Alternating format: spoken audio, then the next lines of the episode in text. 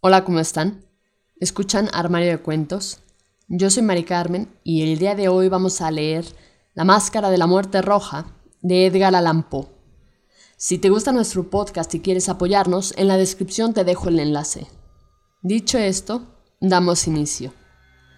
La Muerte Roja había devastado el país durante largo tiempo. Jamás una peste había sido tan fatal y tan espantosa. La sangre era encarnación y su sello, el rojo y el horror de la sangre.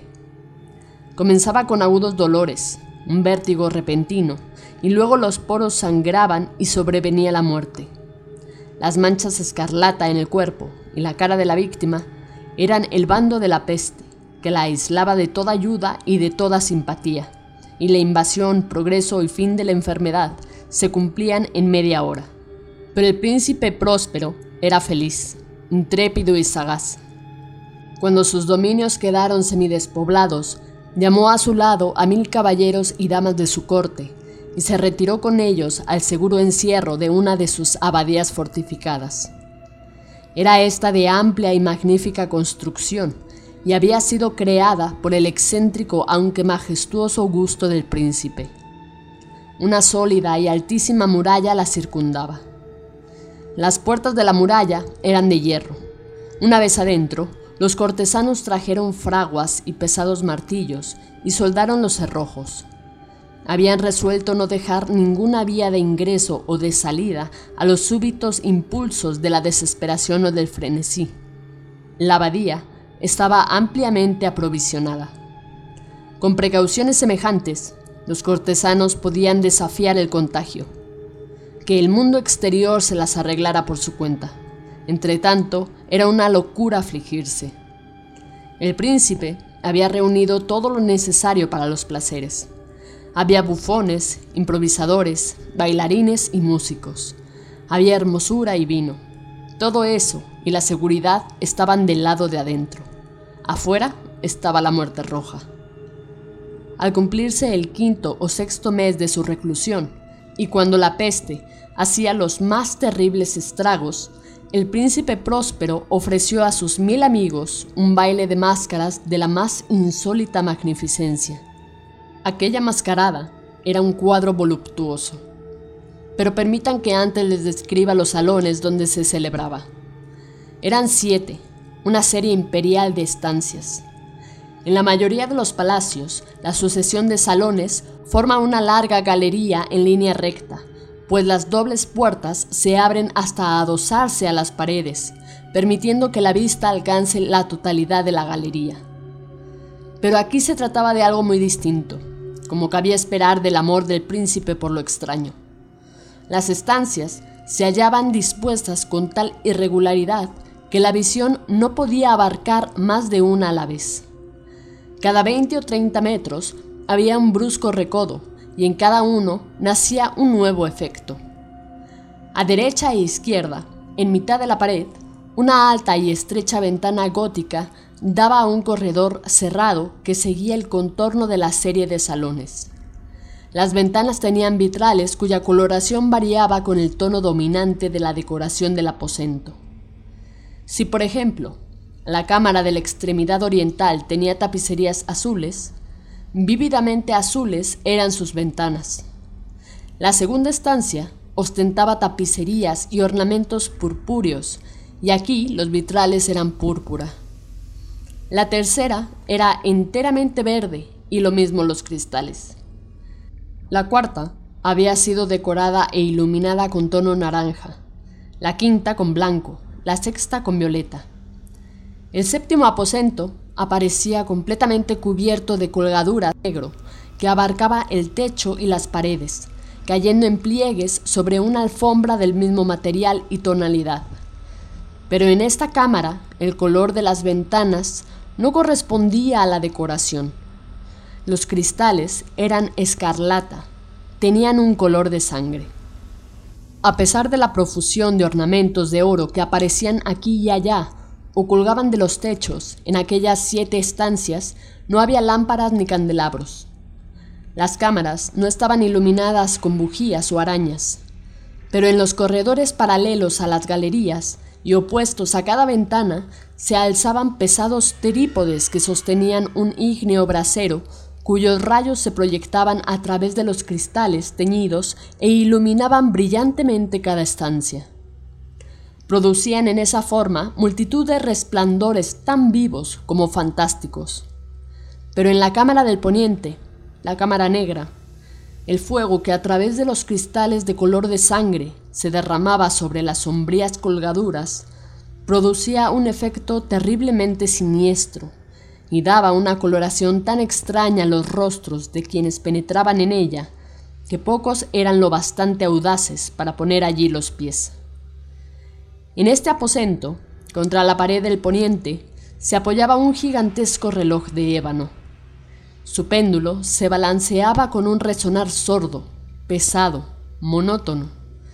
Y cuando el minutero había completado su circuito y la hora iba a sonar, de las entrañas de bronce del mecanismo nacía un tañido claro y resonante, lleno de música, mas su tono y su énfasis eran tales que a cada hora los músicos de la orquesta se veían obligados a interrumpir momentáneamente su ejecución para escuchar el sonido, y las parejas danzantes cesaban por fuerza sus evoluciones.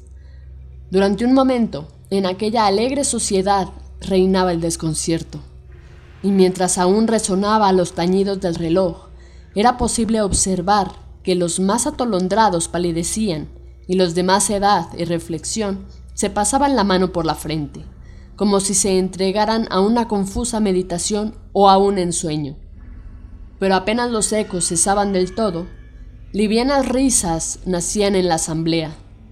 Los músicos se miraban entre sí, como sonriendo de su insensata nerviosidad, mientras se prometían en voz baja que el siguiente tañido del reloj no provocaría en ellos una emoción semejante. Mas al cabo de 63.600 segundos del tiempo que huye, el reloj daba otra vez la hora, y otra vez nacía el desconcierto, el temblor y la meditación. Pese a ello, la fiesta era alegre y magnífica. El príncipe tenía gustos singulares. Sus ojos se mostraban especialmente sensibles a los colores y sus efectos. Desdeñaba los caprichos de la mera moda. Sus planes eran audaces y ardientes. Sus concepciones brillaban con bárbaro esplendor. Algunos podrían haber creído que estaba loco. Sus cortesanos sentían que no era así. Era necesario oírlo, verlo y tocarlo para retener la seguridad de que no lo estaba. El príncipe se había ocupado personalmente de gran parte de la decoración de las siete salas destinadas a la gran fiesta. Su gusto había guiado la elección de los disfraces. Grotescos eran estos, a no dudarlo, Reinaba en ellos el brillo, el esplendor, lo picante y lo fantasmagórico. Veíanse figuras de arabesco con siluetas y atuendos incongruentes. Veíanse fantasías delirantes como las que aman los locos. En verdad, en aquellas siete cámaras se movía de un lado a otro una multitud de sueños. Y aquellos sueños se contorsionaban en todas partes cambiando de color al pasar por los aposentos y haciendo que la extraña música de la orquesta pareciera el eco de sus pasos. Mas otra vez tañe el reloj que se alza en el aposento de terciopelo. Por un momento todo queda inmóvil, todo es silencio, salvo la voz del reloj.